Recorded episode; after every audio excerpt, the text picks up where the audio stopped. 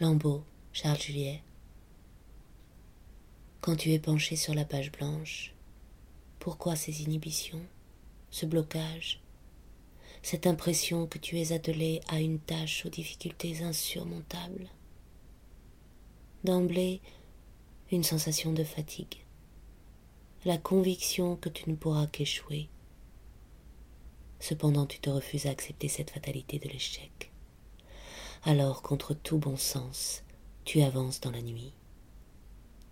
D'abord descendre, encore descendre, le dégager de la tourbe ou de la boue, ou bien encore d'un magma en fusion, puis le tirer, le hisser, lui faire péniblement traverser plusieurs strates au sein desquelles il risque de s'enliser, se dissoudre.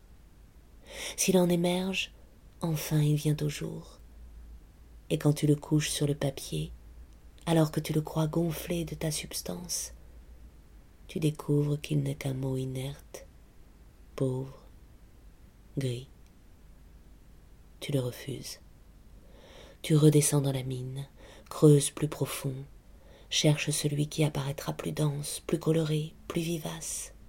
Ainsi, sans fin, ainsi cet épuisement qui te maintient en permanence à l'extrême de ce que tu peux. L'élan du néophyte te pousse à aller de l'avant. Tu te maintiens l'épée au rein et en dépit des difficultés que tu rencontres. Tu parviens tant bien que mal à écrire un roman, des nouvelles, deux pièces de théâtre, quelques poèmes. Mais tu n'en es pas satisfait. Travailler ces textes n'a été pour toi qu'une manière d'acquérir une expérience de l'écriture. Et tu ne te caches pas qu'ils ne sont pas aboutis, qu'ils ne répondent pas à l'exigence qui a pourtant présidé à leur élaboration. Tu continues de lire avec la même boulimie, mais parfois la saturation se fait sentir et l'avidité laisse place au dégoût des livres, des mots, de la page blanche,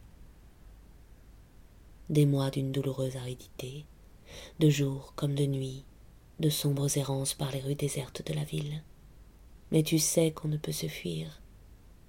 Tu marches à grands pas absorbé en toi-même, dialoguant avec tes questions. Rien ne t'intéresse que la poursuite de cela qu'il t'est rigoureusement impossible de définir. Ce que tu voudrais exprimer, tu ne parviens pas à le tirer hors de ta nuit. Trois obstacles te barrent le chemin d'écriture. La violence de tes émotions. Dès que le souvenir que tu en as gardé les ressuscite, le flot se libère, ton esprit se brouille, ton langage se désarticule. Les mots eux-mêmes restent enlisés dans la gangue où ils dorment, et c'est comme une main qui se ferme sur ta gorge. Si tu voulais à toute force donner une idée de ton état, il te faudrait bégayer, te mettre à geindre. Ton trop grand désir de bien faire, comparé à tes moyens, une exigence beaucoup trop haute. Tous ces textes mornés parce que avant même d'en consigner le premier mot, tu étais convaincu qu'il serait par trop inférieur à ce que tu aurais voulu réaliser. L'admiration passionnée que tu portes à ces écrivains qui t'ont subjugué, parfois aidé à trouver ta voie. Que dire après eux? Qu'ajouter à ce qu'ils ont su si bien exprimer? Chacune de leurs pages t'a renvoyé à ta médiocrité. T'abstenir d'écrire serait une manière de leur rendre hommage. Ta voix écrasée. Tu voudrais abandonner, mais un besoin te possède. Il est si impérieux que tu te sens impuissant à le combattre. Tu ne peux ni écrire ni renoncer à l'écriture. Une situation proprement infernale. Les lentes et sombres années à espérer que les mâchoires de la tenaille finiront un jour par se desserrer. Simplement attendre, endurer le temps, te laisser laminer par le doute.